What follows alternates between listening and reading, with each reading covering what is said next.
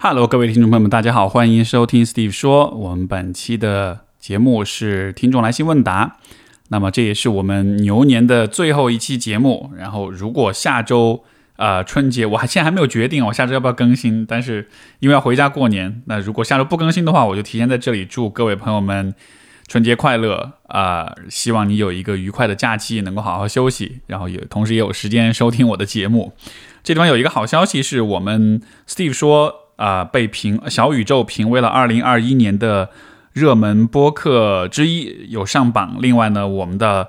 二百四十二期，我和杜素娟老师的那期节目也成为了年度单集榜单上面的一员。所以也非常感谢大家的支持，非常感谢所有的。啊，听众朋友们一直对我的节目的关注啊，就是反正到了年末吧，到了这种纪念性的时刻，就是有很多很多想说的感谢的话，所以就一并说出来，然后希望你能感受到我的那一份感恩。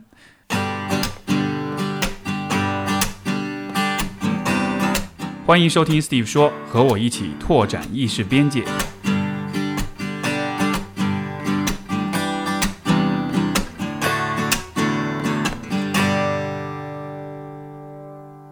好，我们来听听看今天的来信。第一封信来自一位叫做 Zoe 的朋友，他说：“我遇到的问题是我无我无法理解自己过往的生活轨迹，也不知怎么接受它。自从在香港硕士毕业后，我在几个城市啊辗转反复待过，广州两年，西安半年，广州一年半，西安一年，上海三年。在上海工作了三年，每天我会想想回西安，可是有点不敢走了，因为感觉有一个模式一直在重复。现在我辞了上海的工作，在西安休假。每当我呃。”打下这个城市轨迹时，心里会有一种羞耻感。我通过这个轨迹，认为自己是一个摇摆不坚定的人，这跟原本我对自己的认知非常不一样。我一直觉得自己是一个非常笃定和不容易动摇的人。本来想通过梳理过去来弄清楚自己想要什么，可是这个历史轨迹看上去，这两种生活我都想要。一个是一线工工作的生活，呃，一线城市工作的生活；一个是二线城市工作的生活。我知道上面这句总结不是问题的核心，但是我不知道问题的核心是什么。我感觉自己在行为上似乎有什么问题，因为我周围没有任何一个人的生活轨迹是这样的。我很害怕这个轨迹，明明每次都是我主啊主动的选、自主的选择，但我却慢慢有了一种自己把自己的承诺吃掉的感觉。特别是第二次从广州回西安时。我哭着告诉自己，原来在广州工作需要付出这样的代价，我不愿意承受这个代价，回西安吧。于是很笃定的回了西安。可刚回西安没多久，我当时男朋友就跟我说：“我觉得你还是会离开西安的。”后来我鬼使神差的投了上海广告公司，一家当时在国内业界口碑非常好的公司。非常意外的是，竟然受到了他们给的 offer。呃，我当时跟男朋友说，我不想去上海，因为我心里已经放弃了广告，我认为广告不适合我。但这家公司几乎是全国创意最好的。我接到 offer 之后，心里是有一些松动的，可是我觉得我很下了很大的决心才回到西安，啊，这样又贸然离开去上海，我感觉压力非常大。然后在跟男朋友交流这件事情的时候，我也每次说自己感到压力很大，不想去上海。男朋友也许为了鼓励我说他啊未来毕业以后会跟我一起去上海，这句话好像给了我一点力量和动力。于是我又去了上海。我发现我的逻辑叙述好像也是也都是城市的反反复复，跳不出去。每次我想要从这个。呃，轨迹里里思考出一些东西来的时候，都会真的会很头疼。老师，你能给我一些建议，或者是说你的看法吗？其实，我我我听完这封信这封信的时候，我的一个反应是说，你在一二线城市之间的这种拉扯。嗯，就是对外部世界的那种，就是我们内心的矛盾，经常会投射到外部世界当中。所以，当我看到你的轨迹的时候，一方面是在广州、上海和西安之间的这种拉扯，另一方面，我也觉得那像是你内心的一种拉扯。呃，给我的感觉好像西安代表的就像是一个你认为你应该选择，或者你认为是打引号对的选择。但是上海也好，广州也好，呃，是更有挑战的地方。呃，但好像它也同时代表了你心里面那一个。更向往的或者更理想的那个方向，然后但是好像我看到的状况就是你会一直在，呃，像是有点去质疑或者说是去压抑你的那个那个理想的那个部分。我不知道这个是不是跟自我价值感有关系啊？因为呃，如果你有听过我们之前就是呃春春节之前做的那一期关于这个相信自己，关于无条件相信自己，告诉自己可自己可以很好的那一期节目，呃，我没记错的话应该是二百六十三期，然后。如果你有听过那一期节目的话，你其实就会知道，啊，呃，稍等，我看一下哦，二百六十五期就是如果没有人无条件相信过你，那么让我来吧。这期节目，其实在这个节目当中我也聊过这个话题，就是呃，很多时候我们对于自己的期待和那种想象是足够好就行了，或者说因为没有人跟你讲过说你真的可以做得非常非常的好，因为没有人讲过，所以哪怕你自己心里面有那种小小的愿望，就是你知道你去到一个。啊，特定的地方，比如说广州也好，上海，你知道你去了那儿之后，你会有很好的发展，你知道那个可能性是隐约存在的。但是如果缺少了身边的人那种支持，尤其是我们在小的时候成长过程中，父母也好，呃，这个老师或者身边的亲友也好，如果他们没有帮你去放大、去强化那个呃隐约存在的那个最好的可能性的话，那么你跟他之间的关系会很弱。这样子的话，你在做很多判断、选择的时候。那个可能性，那个最好的可能性就会不太会成为一个最主要的驱动你的这么一个因素，但同时这个可能性它又会一直存在，因为一旦你窥见了这种可能性，比如说你第一次去到广州，或者你比如说你去了上海，或者是你呃到了一个你认为很理想的情况，呃一个环境，你一旦你窥见这个可能性之后，你就再也没有办法忘掉它。所以我感觉好像这个两边城市之间的拉扯，就有点像是你看见了这个可能性。但是，啊，你内心也好，你身边也好，支持实在是不足，你自己没有很坚定，所以你回到了你认为安全、你认为大家都觉得是对的、是足够好的那个地方。但其实你心里面还是会忘不掉那个最好的可能性，你又想要去尝试。然后，但是你去了那边之后，可能你自己的这个动力跟信心可能又会不足以支撑，因为确实追追求最好的可能性是一个很艰难的过程，它真的需要你。有很强的动力，它也一定是比那种得过且过的日子要更挑战、更艰难的，对吧？所以可能到那样一个情况之下，你可能又会退缩回来。所以说，我我看到你的信之后，我其实就会是这样一个感觉。那如果要跳出这样一个轨迹，我觉得可能是需要呃向内去看这个问题的出在什么地方，是不是和你的自我价值感有关系？是不是你生活中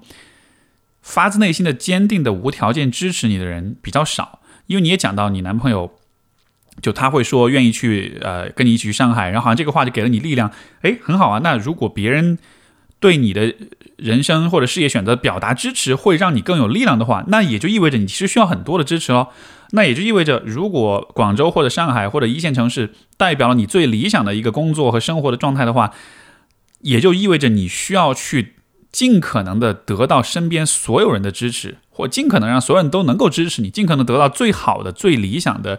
最真诚跟有力量的支持，让你信心满满。然后这样子的话，也许你就会不那么的摇摆了。包括你自己啊，我觉得这也是一个我们可以给予自己支持的这样一件事情。因为我们是在那个那期节目里面也讨论过，就是我们需要去看见说你自己心里面的那种呃那种不安、那种不确定、那种不自信的感觉，有可能只是因为。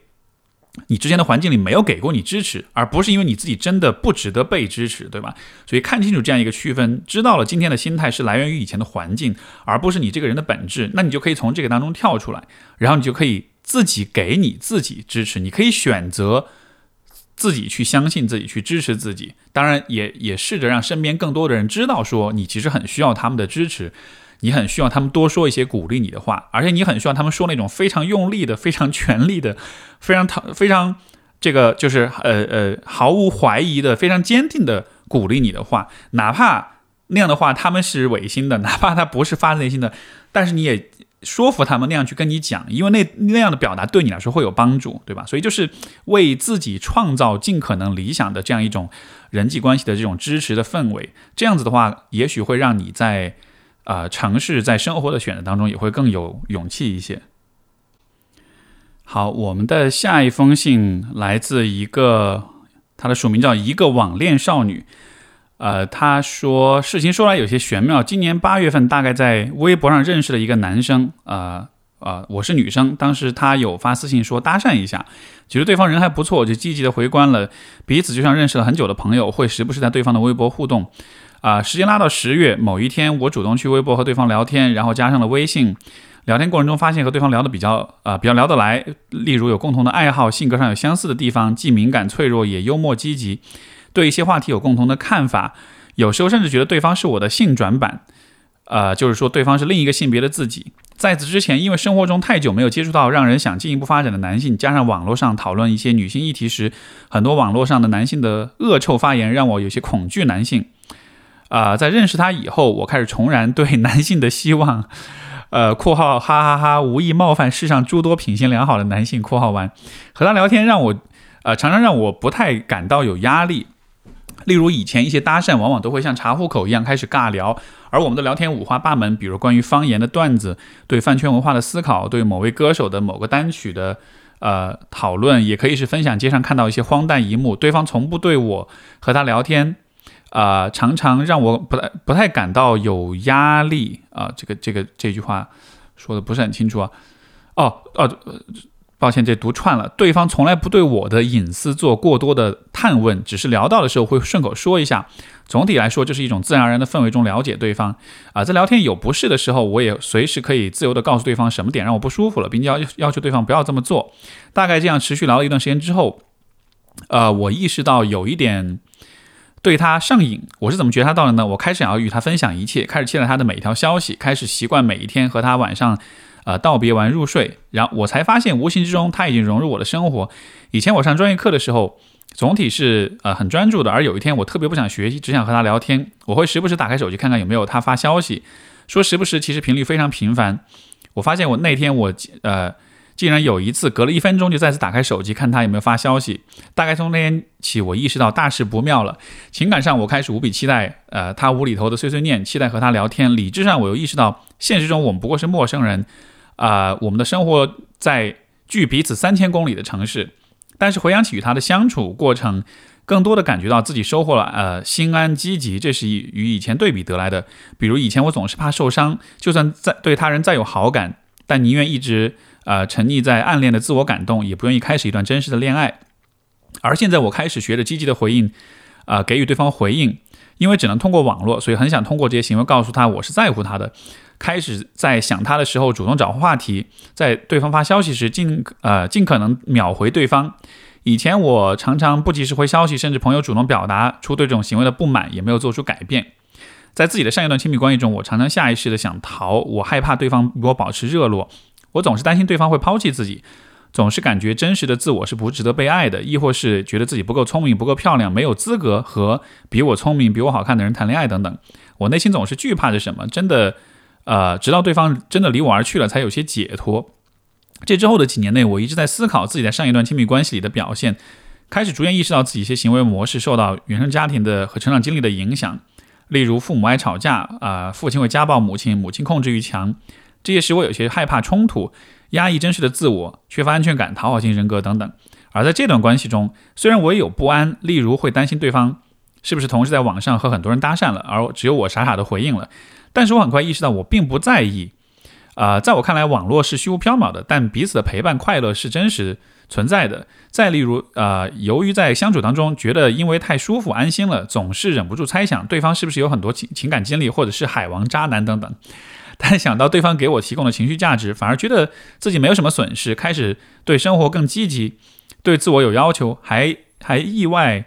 还意外在对方的陪伴下治愈了啊困扰已久的失眠。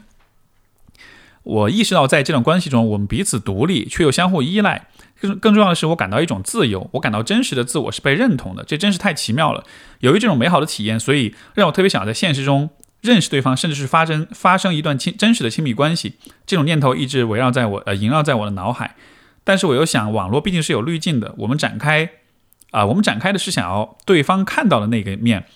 也许如果我们在现实相识，我们根本不会对对方有进一步交流。虽然我们都知道对方的长相，对方的长相也还是我喜欢的类型（ 括号小声尖叫括号完），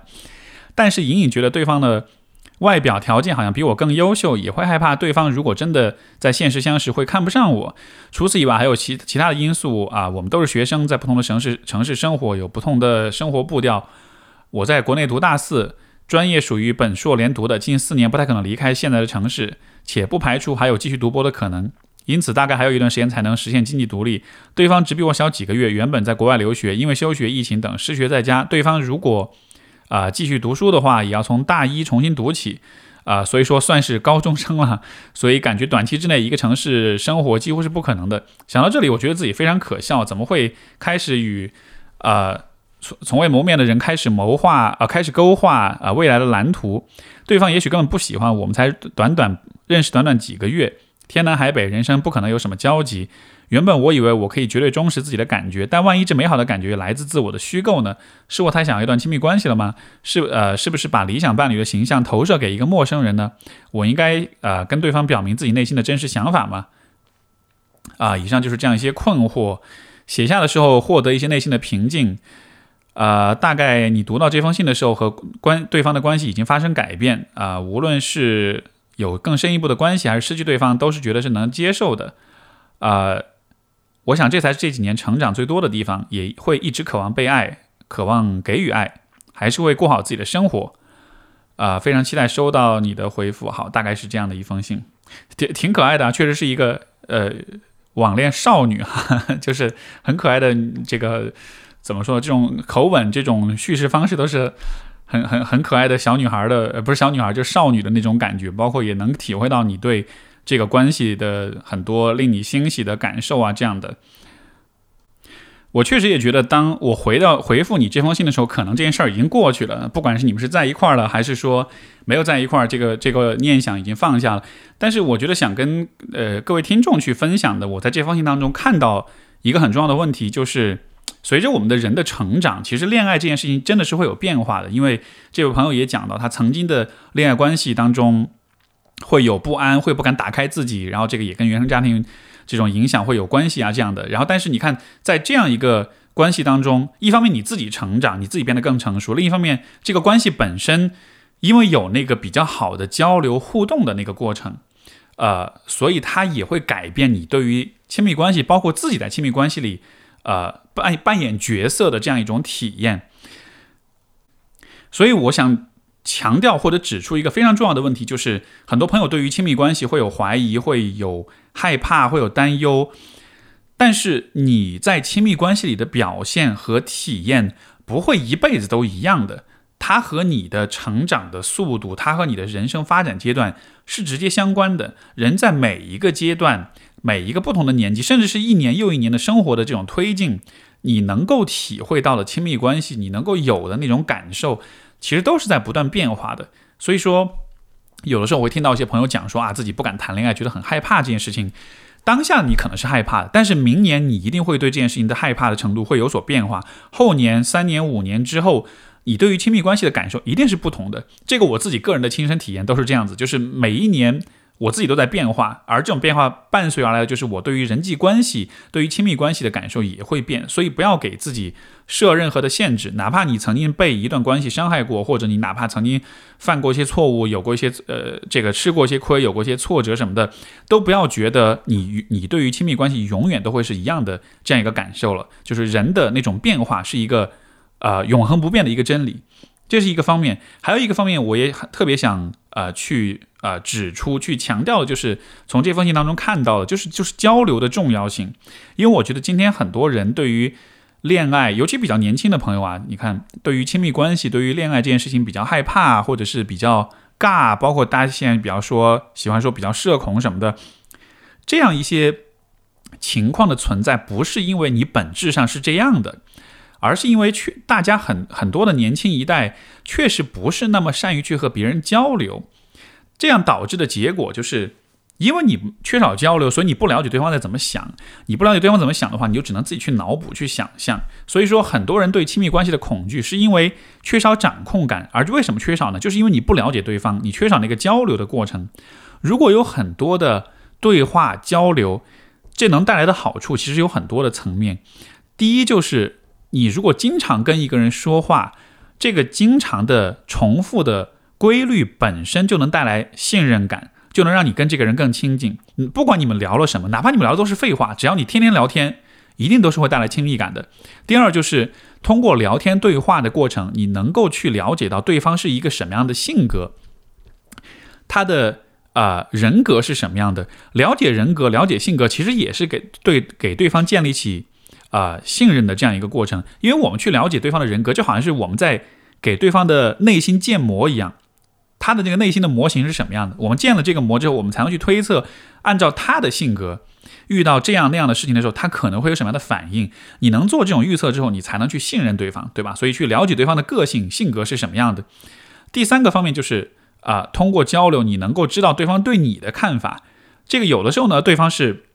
会直白的告诉你他怎么看待你，他觉得你是个什么样的人。有的时候我们是通过对方对待我们的方式，去感受到他觉得我是一个什么样的人的。这样子的话，也能让你在关系中更多的知道自己是一个什么样的人，从而你也不会那么的啊，就是呃执念于你你你之前自己对自己的一些评判。比如说，你觉得你自己不会被人喜欢呀？你觉得你真实的你是不好的呀？对吧？如果对方一直是很热情的跟你聊天，哪怕你敞开你的内心，他还是会给你很好的回应。那么你就会知道说，哦，我不喜欢我自己这个感觉，别人可能不是这样看的。所以就是这种这种深入的交流，在各个层面，它都能够帮我们去打开，帮我们去修正对自己对他人的看法。所以我觉得，其实你怎么说呢？你有这样一个经历，我觉得已经赚了。就之后的关系怎么发展，如果能走到一块儿，也确实适合，那就是锦上添花了。但即便是没有，即便这关系就此结束了，或者说之后没有往很好的方向去发展。我觉得也 OK，因为这一个交流的过程，这其实就给你打了个样，提供了一个模板，让你知道说，如果能以这样的方式跟另外一个人交流的话，你们的关系会越来越好。那如果能把这样的一个过程应用到生活中，更更真实、更面对面的那种相处的话，那我觉得就太完美了。所以我觉得有了这样一个体验，它不一定需要有一个啊很好的结果，这个体验才能才能让这个体验值得。很多时候我们其实就是在。尤其恋爱这个问题，很多时候我们就是在不同的关系、不同的体验当中，去一点点的拼凑，对自己来说理想的关系是什么样的。你在这个关系里找到一点这个这个碎片，你在那个关系里找到一点碎片，最后把所有这些碎片拼到一块儿，拼成了一个完整的图画，你就知道说，现在我知道我最理想的关系是什么样的了。这个碎片，这个拼凑的过程，可能每个人都需要这样去经历，因为我没有办法。一上来就知道自己理想的关系是什么样的，因为没有人能告诉我们你应该拥有的理想的关系是什么样，因为那都是别人的想法，对吧？所以你是需要通过经历、通过体验，去用你的心去感受哪些状态、哪些方式、哪些氛围是你认为理想的。所以以这个探求真理或者是发现理想爱情的这个角度来说，我觉得你已经赚了，这这这波操作真的不亏。嗯，对，所以这是对这封信的我的一些感受。好，我们的下一封信来自一位叫朵朵的朋友，他说：“呃，Steve 你好，我是一名。”博士三年级学生偶偶然在喜马上听到你的节节目，给了我很多启发。然后最近发生一件事让我很气愤的事情。目前我在北京读书，家住在海南。上个月我的表姐去海南玩，我妈也陪着玩了几天。然后表姐留了一个天使蜜粉在我家，说是送我的，并且她也通过微信告诉我那个蜜粉是给我的。结果今天上午我妈发了一个蜜粉的照片，说是网上买要一千多，并且告诉我她以为就是痱子粉之类的，已经打开用了。我非常生气，认为这是给我的礼物，为什么？她不经允许就随便使用呢？况且对我来说，这个可能可能因为这个礼物比较贵重，如果便宜一点，我或许就没那么生气了。但是我妈则完全不觉得她有错，她的理由是不用就会过期，并且说啊，我的表姐送给我这个礼物也是因为她啊陪玩了接待了，不然不会送。这意思好像就是这东西本来就是看在她的面子上送给我的，所以她用也没什么。我已经很久没有这种愤怒的感觉了，Steve，你觉得我应该愤怒吗？我妈这样做是不是不对呢？其实这个地方我具体关注的倒不是说，呃，应不应该为这个事儿生气，或者这个送礼，就是这个具体的事情，其实这不是重点，因为我也不了解你们的关系的背景，我也不知道，嗯，这个前因后果是什么，呃，站在一个外人的角度去评判这些事情，我觉得也也没有太大的意义。但是我反而想要关注的点是你说到最后的那一句话，你说你觉得我应该愤怒吗？我妈这样做是不是是不是不对呢？我理解这个可能是呃，因为因为你也是学生啊，年纪也比较轻一点，呃，跟家庭的这个关系可能还是比较紧密的，所以在这个阶段，我觉得有一个很重要的问题就是，啊，我们会对自己的情绪反应跟感受，其实会有很多的疑惑，这种疑惑很正常很自然，因为啊，我们说的大一点，就是一个小孩子从小到大，他要生存下来，他是需要父母照顾的，对吧？尤其在我们很小的时候。为了确保这种生存，我们就需要去顺从跟讨好我们的父母，我们需要去牺牲自己的个人意志和感受，去换得父母的喜赖、呃喜爱、青睐以及对你的这种照顾，这样的一个交换，在小的时候是一个非常合理的生存策略。甚至我会觉得，不懂得这个交换的小孩，可能早就灭绝了。所以，我们呢，都是我们所有人都是这种懂得交换的小孩的后代。所以，我们在小的时候，在成年以前，我们面对父母有那种啊习惯，有那种惯性去。压抑自己，去忽视自己，去关注父母是开不开心，啊，包括去呃呃告诉自己，我我不应该对父母愤怒。当你会做所有这些事情的时候，其实我认为都是正常的。我认为这都是呃像是写在我们基因当中的一种本能的一种人格发展的一种策略，一种生存的策略。所以这个部分是我认为自然存在的。但是呢，这一个部分。啊，我觉得之所以给很多人带来困扰，包括给你带来困扰，就是你你你都不觉得，你都不知道你自己该不该愤怒了。这个困扰的产生，其实不在于你这种呃取悦，或者是这种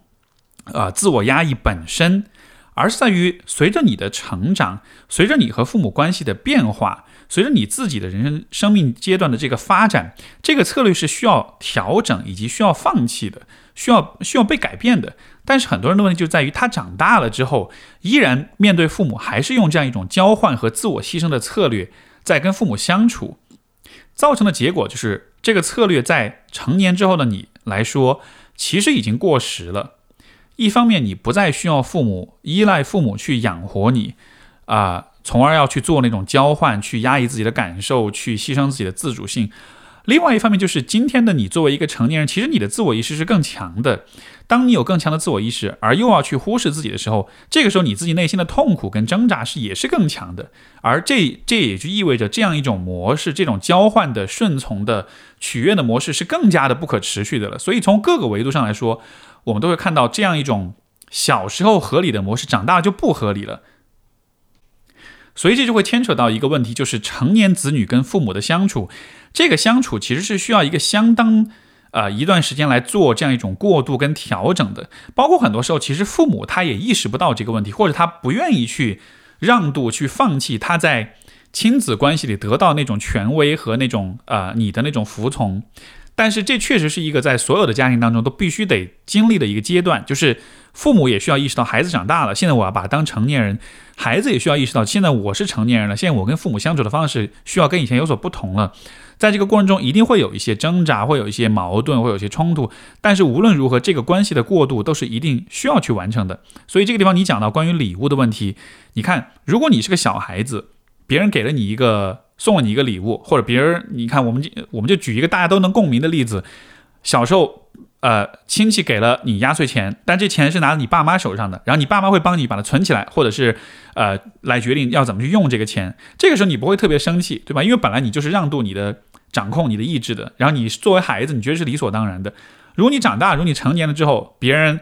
比如说这个，比如你结婚的时候，别人发的红包，对吧？发给你之后，你爸妈给吞了，那你肯定会气死了，这又不是给你的钱，所以就是。呃，在这个礼物的处理上，我觉得它更多反映出来的还是你们的、你们的这个亲子关系，你们的就是父母跟孩子的相处的关系，在客观条件上来说，已经进入到成年人跟成年人的关系里了。你已经开始考虑你自己的利益、你自己的自由、你自己的选择了。但是，我觉得你们的相处的方式、你们的心态，包括呃对彼此的感受，还是停留在大人跟孩子这个阶段，所以才会有这样一种不匹配。所以，我觉得这样一个。啊，愤怒的出现，它不一定是坏事情。这个愤怒出现，恰恰是告诉了你，啊，它提示了你，现在你们的关系模式需要有一些变化，不然的话，你没有办法继续去做你自己。所以，我觉得抓住这个感觉，好好的去思考，包括我觉得也可以借这个机会跟你妈去做这样一个讨论。就如果她是一个能跟你好好商量或者对话的人，我就尽可能让她也有这样一个意识，就是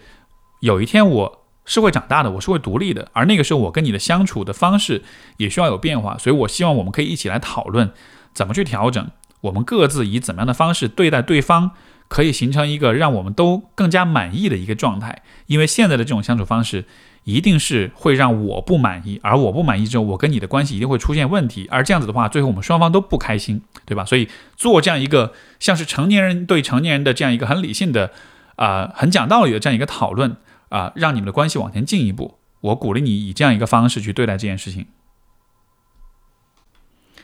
好，我们的下一封信来自一位啊，我们就叫他黄同学，好吧？然后姓黄，然后他说：“你的电台我经常听，我的是成长经历和许多中国学生一样，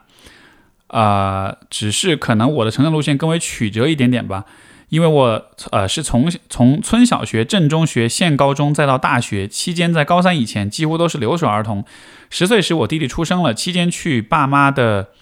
城市，呃，把弟弟带回乡下。十几年前，我们坐的是卧铺车。当时的我年纪很小，应该是五年级。在车车上回来的那个晚上，我被司机猥亵了很久。由于是两个司机轮流开车，我睡在下铺，我奶奶抱着我弟弟坐在前排。当时很害怕，不敢出声。由于认知力不够，也不知道那个事情对我影响如此之大。我常常想起这件事，会深深的对过去感到无力，也难以原谅那个软弱的自己。不过时间会淡化一切吧，我已经好很多了。我从小缺乏安全感，初中的时候就开始谈恋爱。自我分析，因为没有爸妈的陪伴，需要找一个依赖。直到现在，我也很难真的感到安全。对美好的东东西要努力去拥有，但是也会会患得患失。去年由于一些事情，我感到人生没有意义，很痛苦，抑郁了大半年。后来慢慢走出来，我是无法原谅以前不珍视、不珍爱自己的那个我，因为在我的道德观里，女生应该学会保护自己。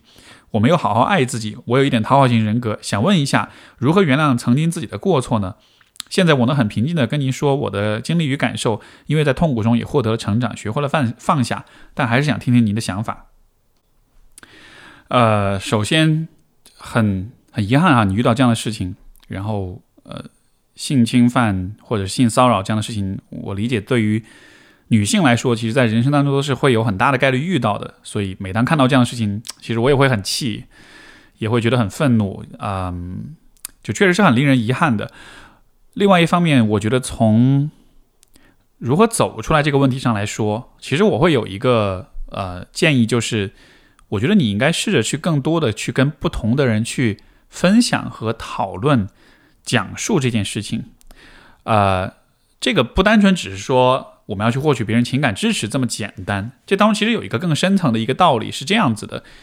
就是当你在小的时候遇到这件事情的时候。加上那个时候你的父母又不在身边，都是爷爷奶奶带你，所以我觉得可能发生的事情就是因为没有成年人的那种指导，所以我们对于小孩子对于世界的理解其实是非常的单薄，是非常简单的。因为父母在我们成长过程中扮演的角色就是要帮助我们去理解这个世界，就是父母像是一个窗口，像是一个代理一样，我们通过透过父母去了解世界是什么样的。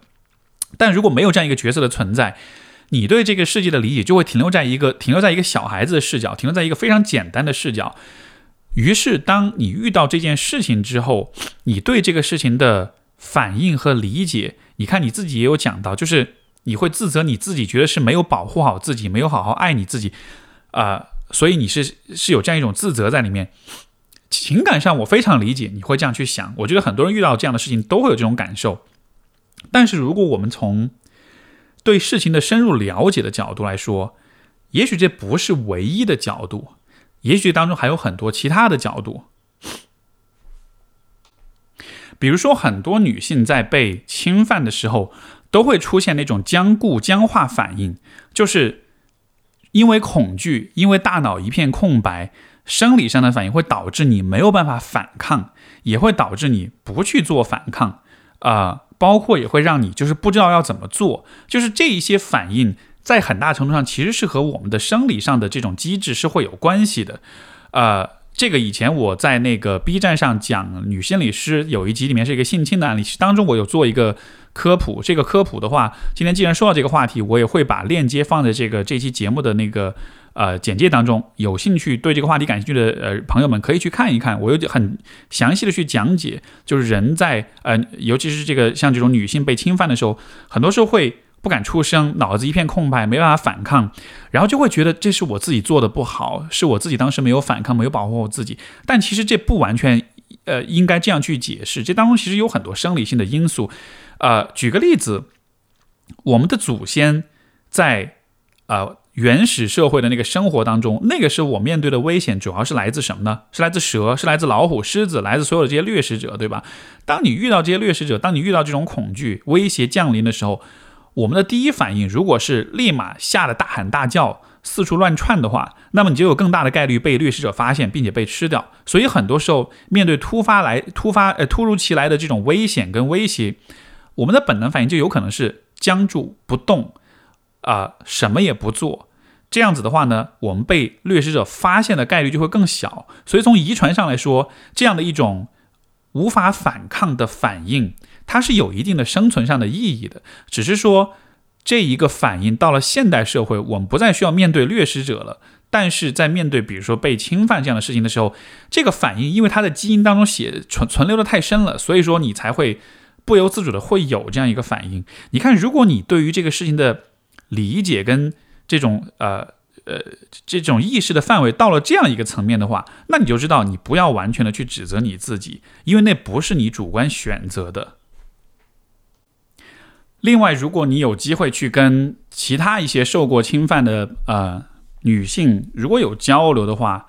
也许你也会发现，其实很多的人在像这样一个很小的年纪遇到这样的事情，都是没有办法反抗的，因为在这个当中确实也涉及到另外一个问题，就是成年人跟孩子之间这种巨大的权力的差异。包括身体力量的差异，包括这种社会地位的差异，在这样一种差异之下，我们确实很难很难去抵抗。你都不说这样的事情，哪怕是在学校上学的时候，如果一个老师对你很糟糕的话，你说你有多大的能耐能去反抗他，对吧？可能初中高中生也许好一点，对于小学生来说，真的是很难反抗的。所以我是觉得，就是你呃怪罪自己，认为是把这一切都归因于是自己的软弱，没有保护好你自己，没有爱护好你自己。我觉得这样一个归因是，就像我前面说的，情感上我能理解，但他真的不是对这个事情完全的全貌的这种理解。所以，啊，因为我理解你这个事情可能没办法跟很多人去讲，结果就是你只能自己去想这个事儿，自己不断的去回放、去思考这个事儿。但是，只要没有外界的信息输入的话，你对这件事情的思考就始终会停留在可能五年级的你。的那个阶段，你就没办法对这个事情，就是在思考当中越思考越深入，有越越越越多的越宽广的认识，所以我才会建议说，你可以试着去找更多的人去探讨、去分享这样一些经历，在这个交流的过程中，一方面当然是带来情感上的那种接纳跟释怀，另外一方面你也能够通过别人的反馈，发现不同的角度去理解这件事情。就好像比如说你写信给我，其实我也给你分享了不同的角度，对吧？你跟不同的人去讨论，他们都能给你一些不同角度。一个事情如果能从很多的角度去理解的话，你就会发现你不需要执念于某一个单一的角度，从而如果你一直对这件事情感到自责，那么自责就可以通过这样一种方式来化解。所以啊，希望这能够帮到你。好，我们下一封信是关于异地恋回避型男友，我该怎么办？啊，这位朋友说，我今年三十岁，毕业到现在几乎一直单身。虽然身边不缺呃不缺乏追求者和介绍者，也接触过和认识过一些别人眼里优秀的男生，但是我一直没有遇到自己特别喜欢的。直到我认识了现在的男朋友 K。他的情况是三十九岁，离异五年，且有一个孩子，孩子不到两岁就离婚，所以无法争取到抚养权。去年底从东北去了深圳工作，可能因为呃职业的原因，他依然是一个纯真、简单、顽皮的男孩。他性格温和，热爱生活，学到一个最新的技术，高兴的像个孩子。我们的审美以及观念有很多相似，在一起都像个孩子一样开心玩耍。比如去到啊山上秋游，雨后的草地上观察蜗牛。我们都彼此觉得认识的太晚了，可惜异地相处时间太短。出现的问题是我们从刚开始认识就是异地，异地到磨合期后，呃，他工作忙，由于异地对我也有疏忽，之后开始有些争吵，每次我都有些生气和委屈，我有点焦虑和着急。经过几次之后，我已经不那么焦虑了。啊，我生气，他逃避；我抓狂，他沉默，逃避更严重。我会生气，呃，我生气会说他，他开始来解释一下，两三次之后就不再解释，跟他打电话也是不吱声，或者就说早点睡吧，然后还是一直不愿意哄我，或者是好好的说这个事情。其实我每次不是因为事情本身而生气，而生气以后他看起来冷漠的态度，让我怀疑他是不是真的爱我。我是感受不到爱和安全而生气。我在关系里处于。呃，积极沟通的一方，跟他坦诚相待的，呃，说过好几次。后面和好以后，他说他自己心眼小、倔强、直男，还心口不一，太自我，不大会哄女生。但刚认识的时候还是哄的。加上他之前失败的婚姻，对吵架很敏感，不知道如何应对，所以就回避。我们还闹过几次分手，但彼此还是爱着对方的，能感受到互相惦记着，想着相爱不容易，时间久了可能感情就没有了。所以每次我还是忍不住去看他，主动跟他和好。但是遇到我生气的时候，甚至有的时候就是抱怨两两句，他回避的很严重。要么喝酒，呃，跑步，沉溺于工作，啊，每次都是我主动和好，找他谈过几次，建议呃建议定期开民主生活会，跟他说我们的关系啊，我们关系的成呃有问题，他需要承担主要责任，请他多包容我，每次都满口答应，一遇到我生气就打回原形。他能意识到自己的问题，用他自己的原话说，就是明明他两分钟可以跟我可以给我说好的事情，非得倔强不说，惹我生气。我也经常反省自己，没有，其实没有必要生气。既然喜欢他的纯真，就应该多理解他处理这些事情啊的无能为力。但是想到以后日子还长，磕磕绊绊难免。如果一味惯着他，会不会就更加回避呢？而且觉得异地异地恋磨合期，我生气难过的时候，他的逃避不考虑我的感受，出现问题不沟通解决，是不是太没有担当和责任感了？所以请老师分析的是，是要放弃这段感情啊，还是该怎么做才能化解我们的危机？呃，我的看法是，我觉得不要着急放弃，因为我觉得可能从外人来说会觉得，哇，他没有担当，没有责任感，幼稚，对吧？什么的，直男什么的，我理解这样的标签会铺面 铺天盖地的贴过来。但是从我的角度，我觉得，呃，在看这个你的描述的时候，我看到一个非常积极的点，其实就是这样一句话，就是你说的，他能意识到自己的问题，用他自己的原话说，就是明明他两分钟可以跟我说好的事情。啊，非得倔强不说，惹我生气。我觉得这非常的好，因为这意味着他能意识到自己是什么样的一些感受。因为比起回避来说，更糟糕的状况是一个人他都意识不到自己在回避，他都不觉得自己在回避，就他认为那是一个理所当然的反应。当你的男朋友他告诉你这样的一个说法的时候，呃，我觉得我们可以以这个为切入点去谈谈看，你们怎么样可以改善你们的关系，或者说遇到回避型的伴侣，我们看怎么样去处理，就是。从你的角度，你会觉得回避就是不在乎你，是不爱你，是冷漠，然后你就感到不安全，所以才生气。这个其实是回避型的人经常会给人带来的一个一个一个感受，就是他他没没那么在乎我，对吧？而人都是希望自己在关系里是被重视、被在乎的，所以当我们感到对方不那么在乎的时候，一定就会有不安全的感觉。但是啊，我可能需要指出的一点就是，其实回避型的人他的那个回避不一定跟你有关系。包括在这个地方，其实你的伴侣他这个话当中已经已经有点暗示出了这样一个意思，非得倔强不说惹你生气。你觉得他为什么要去惹你生气？他为什么要倔强不说？如果我们站在他的角度想想看，就是一个回避型的人，他其实知道说一点什么话就能让这个状况变好，但他就是不说。那你想他为什么要这么做？会不会是因为，如果是去哄你的话，那么注意力就是放在你身上的？但实际上，他是希望注意力在他身上的。他希望你在生气的同时，也关注到他是怎么想的。因为从我的角度，我觉得倔强不说惹别人生气。嗯，我们站在比如说小孩子角度啊，每个人在小的时候，我们多少都会有过这样的时候，对吧？就是倔脾气，不说话，然后不吃饭，然后这个不理父母，不想去上学。当你这么做的时候，是因为你真的不想做这些事情，还是因为你其实觉得这样子做了能够让对方更多的注意到我？对吧？那如果你从这个角度去想的话，有可能你男朋友在做的事情，他他的倔强和呃这个不说话惹你生气，可能就是因为其实这个时候他心中也是有一些需要被照顾到的感受的。但是有可能发生的状况就是，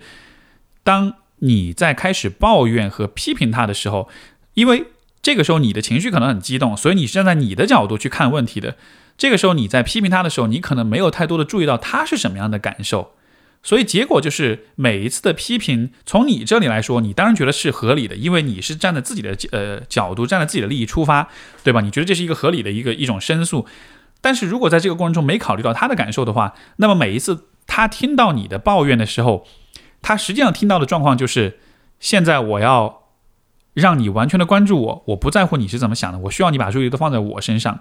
而如果他刚好是一个也需非常需要对方注意的这样一个人的话，那么那对他来说就像是一种，像一种被剥夺、被抢夺的感觉。这样的一个情况之下，如果他有这种倔脾气，啊，我觉得他可能就会反抗，因为可能他也是在意他自己的感受的，他可能也是怎么说呢，在情感上是依赖你的，所以他也是期待你能照顾他的感受的。但是当这样一个他期待照顾的人，却表现出了对他的不照顾的时候，这种不说话、这种回避，也许就成了一种抗议的方式。所以我想把这样一个回避跟。一追一逃这样一个模式，从这这样一个不同的层面去解读，它不单纯是一个呃要求回避的人要开口说话的问题，在这个背后是有更深层的一个心理的需要的。所以从实操的层面上来说，当你不开心、当你抱怨的时候，我觉得你依然可以去讲。我不是说你就就此不不不在乎自己的感受，完全去在乎他了，就不需要这么去做这个取舍，只是说你可以试试看在。抱怨他、批评他的同时，也加入一些去考虑他感受的一些表达，对吧？比如说，你跟他讲说，你最近不是很关注我，呃，让我感到不开心。但同时，我也知道，其实你心里面也是需要我关注你的，或者，或者说，你可以跟他讲说，呃，我现在对你有某些事情的不满，呃，但是我知道，每次我说抱怨不满的时候，你心里面可能会比较害怕，会比较回避，你会有点呃。呃，怕吵架什么的，我理解这一点，所以我想让你明白，我现在不是要来伤害你，我也不是要用少用故意用吵架的方式来让你感到害怕，我真的只想让你知道我是什么样一个感觉，就是你用这样一种更考虑到他感受的方式去跟你讲话的，就不至于是像那种单纯的抱怨那样，让他感觉到情感上你是忽视他的。如果他有更多的被感觉到，就是你在情感上是有看见他，同时你也在。啊，同时你在向他表达你的不满的话，我觉得他是会有更大的概率去回应你的。就是这么做的目的是减少他那个用倔强、用不说话的方式来抗议你情感忽视的这样一个概率。这个概率降低，他才更有可能回应你，从而你也得到更好的结果，然后你也反过来对他有更多的这种关怀，所以两个人的关系才能进入一个比较良性的循环。在一个恶性的循环里面，就是。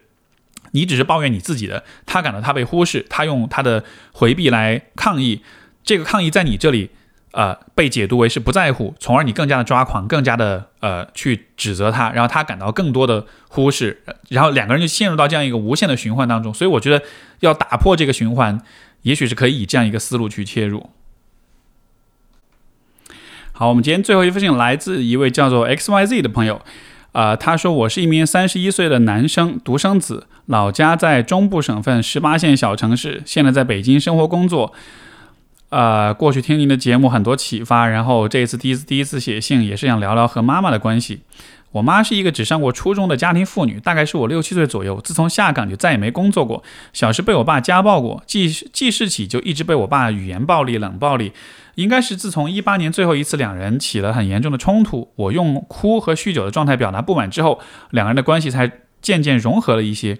我妈是个很可怜的女人，一是读书少，二是长期被我爸语言暴力，三是因为不上班，圈子十分狭窄。她所有的精神寄托都在我身上，曾经还说这辈子就是为我而活。所以我一直觉得我妈是长期处在习得性无助的状态，没有爱好，精神世界匮乏，啊，导致思维和语言表达能力都很差。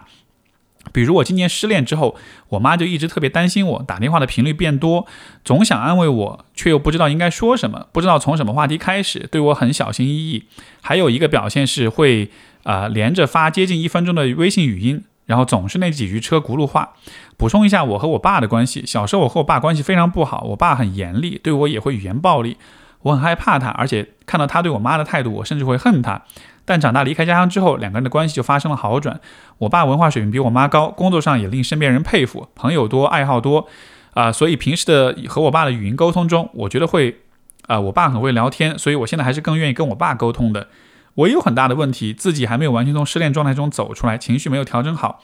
他一段没有营养的电话和语音，会让我情绪更加不受控制。